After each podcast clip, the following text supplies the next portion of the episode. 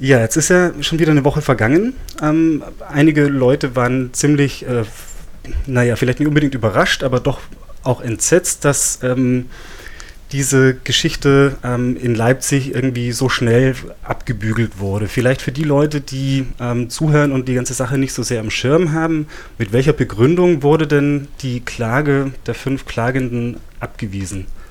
Also vielleicht ganz kurz nochmal vorweg, äh, die oder das Thema, das in Leipzig vor dem Bundesverwaltungsgericht verhandelt wurde, war das Vereinsverbot. Ne? Also wir haben geklagt gegen die Verfügung des Bundesinnenministeriums, mit der äh, die Internetplattform links unten in die media.org ähm, als Verein verboten wurde. Und äh, die Ablehnung, die fand, oder der, der Grund der Ablehnung waren letztendlich äh, rein formale Gründe. Das Gericht war nämlich der Auffassung, dass die Betroffenen gar nicht gegen das Verbot an sich hätten klagen dürfen. Der Hintergrund ist der, dass die Betroffenen äh, zwar äh, das Vereinsverbot ausgehändigt bekommen haben durch die Polizei, durch das Regierungspräsidium, dass bei ihnen Hausdurchsuchungen stattgefunden haben und jede Menge Sachen beschlagnahmt wurden, die aber äh, und auch das das BMI behauptet hat, sie steckten hinter dieser Plattform und sie seien sozusagen die Personengruppierung, sprich der Verein, der hinter dieser Plattform steckt. Aber die Betroffenen, die haben von sich selber nie gesagt, wir sind der Verein, wir sind tatsächlich diejenigen, die hinter der Plattform stecken, äh, sondern haben das immer bestritten. Und das war jetzt wiederum quasi der Aufhänger fürs Bundesverwaltungsgericht zu sagen, naja, wenn ihr von euch behauptet, ihr seid es gar nicht, dann dürft ihr auch dagegen gar nicht klagen. Das so etwas unjuristisch und kurz zusammengefasst. Und die Kehrseite der ganzen Geschichte ist aber, hätten sie gesagt, naja, okay, wir sind doch ein Verein, wir klagen als Verein, dann, so hatte ich das verstanden, hätten sie sozusagen mit anderen strafrechtlichen Konsequenzen rechnen Richtig. müssen, möglicherweise ähm, ähm, Gründung einer terroristischen Vereinigung oder dergleichen. Ne? Also Fakt ist, dass tatsächlich bereits jede Menge Strafverfahren eingeleitet wurden, zum Teil gegen Unbekannt, gegen die vermeintlichen Betreiber, Betreiberinnen von links unten, äh, zum Teil auch gegen äh, drei der namentlich benannten Personen in der Verbotsverfügung, und zwar wegen verschiedener Datenschutzverstöße. Das war so ein Themenkomplex. Ähm, und ein weiterer Themenkomplex tatsächlich, also es läuft noch ein Verfahren wegen Bildung einer äh, kriminellen Vereinigung, also nicht terroristischen, sondern kriminellen Vereinigung nach Paragraph 129 des Strafgesetzbuches. Und dieses Verfahren, das ist auch noch nicht endgültig eingestellt, sondern nur vorläufig im Hinblick auf das, was da jetzt das Bundesverwaltungsgericht entschieden hat. Und das war genau das äh, war eben genau das Thema und deswegen hätte man auch gar niemand äh, wirklich mit gutem Gewissen empfehlen können, zu sagen, ich bin der Verein, weil sonst äh, hätte das strafrechtliche Konsequenzen möglicherweise gehabt. Wenn du jetzt sagst, dass ähm, auf Bildung einer kriminellen Vereinigung da auch irgendwie abgestellt wird, äh, ist das, was ist dann der Vorwurf der Kriminalität in diesem Fall?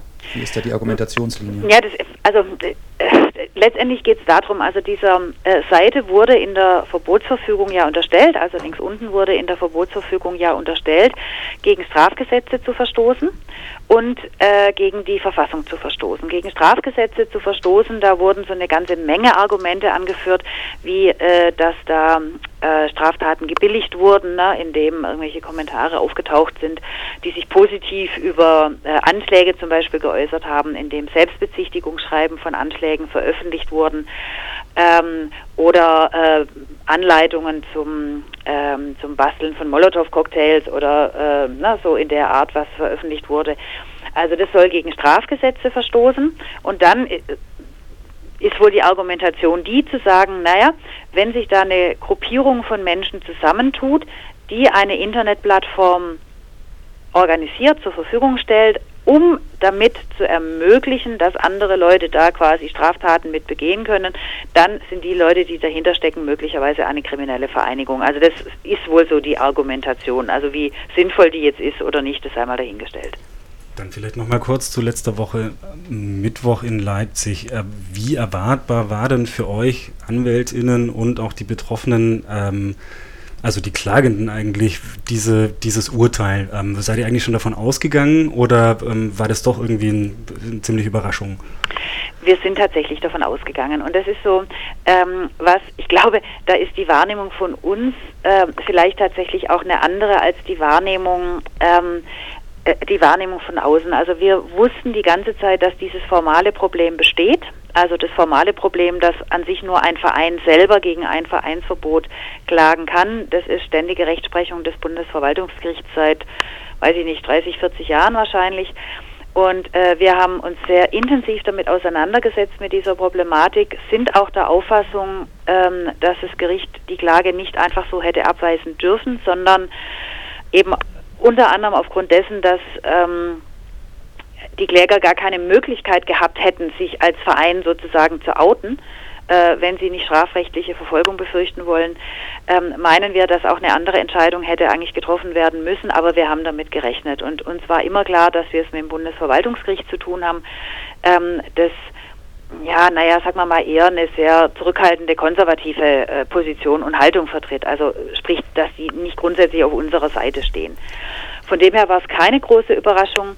Ähm, wir hatten sogar tatsächlich jetzt dann in der Rückschau und in der Nachbetrachtung eigentlich sogar durchaus noch ein positives Gefühl aus anderen Gründen. Wie gesagt, wir haben mit der Entscheidung gerechnet, hatten aber den Eindruck, dass das, was wir oder weswegen wir die Klage angestrengt haben, weshalb wir jetzt seit zweieinhalb Jahren gegen das Verbot auch ankämpfen, dass wir das zumindest in der Öffentlichkeit gut transportieren konnten. Es gab wirklich ein immenses Medienaufkommen.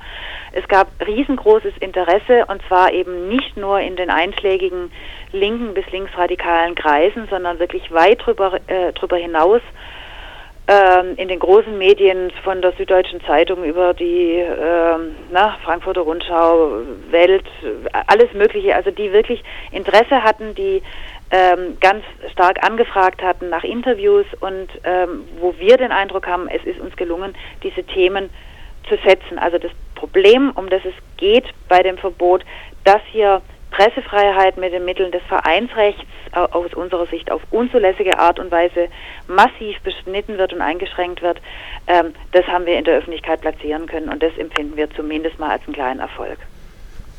Bleibt natürlich die Frage, wie geht's weiter? Ich, eine der ersten Meldungen auf Twitter, die ich gelesen habe, war, okay, auf geht's weiter zum Verfassungsgerichtshof. Ist das tatsächlich eine Option? Ich als Nicht-Jurist habe keine ist Ahnung. ja, ist tatsächlich eine Option. Ähm, unsere Planung geht wirklich dahin zu sagen, wir erheben jetzt eine Verfassungsbeschwerde, weil wir wirklich der Auffassung sind, es sind hier durchaus mehrere Grundrechte tangiert. Einmal äh, natürlich das Grundrecht der Pressefreiheit, aber ähm, eben durch diese Beschränkung auf das formale, ähm, auf die formalen Gründe, die das Bundesverwaltungsgericht vorgenommen hat, sind wir der Auffassung, dass möglicherweise eine Verkürzung der Rechtsgarantie, äh, Rechtswegsgarantie äh, hier noch im Raum steht. Das wäre der Artikel 19 Absatz 4 des Grundgesetzes. Und auch da werden wir nochmal sorgfältig prüfen, inwieweit wir den rügen können. Aber das sind so die zwei Ansatzpunkte. Und wir haben den Kampf vor zweieinhalb Jahren aufgenommen ähm, mit dem Ziel zu sagen, wir kämpfen, soweit wir das juristisch wirklich auch können und wir geben nicht einfach auf. Und genau das wollen wir jetzt auch verwirklichen. Das klingt tatsächlich nach einem kämpferischen Schlusswort. Äh, dabei können wir nur alles Gute wünschen ähm, vor allen Gerichten dieser Welt sozusagen. Ähm, ich werde dann als nächstes gleich nochmal in der Suchmaschine meiner Wahl nachgucken, was eine Rechtswegsgarantie ist. Das musst du jetzt nicht mehr erklären. Hattest auch einen langen Tag. Vielen lieben Dank, ähm, Angela von Maniak, dass du dich noch zugeschaltet hast in unsere Berliner Runde. Und ähm, toi toi toi auch an die anderen Beteiligten in dem Fall. Sehr gerne und das gebe ich gerne weiter. Schönen Abend nach Linksroten. Ja, tschüss. Tschüss.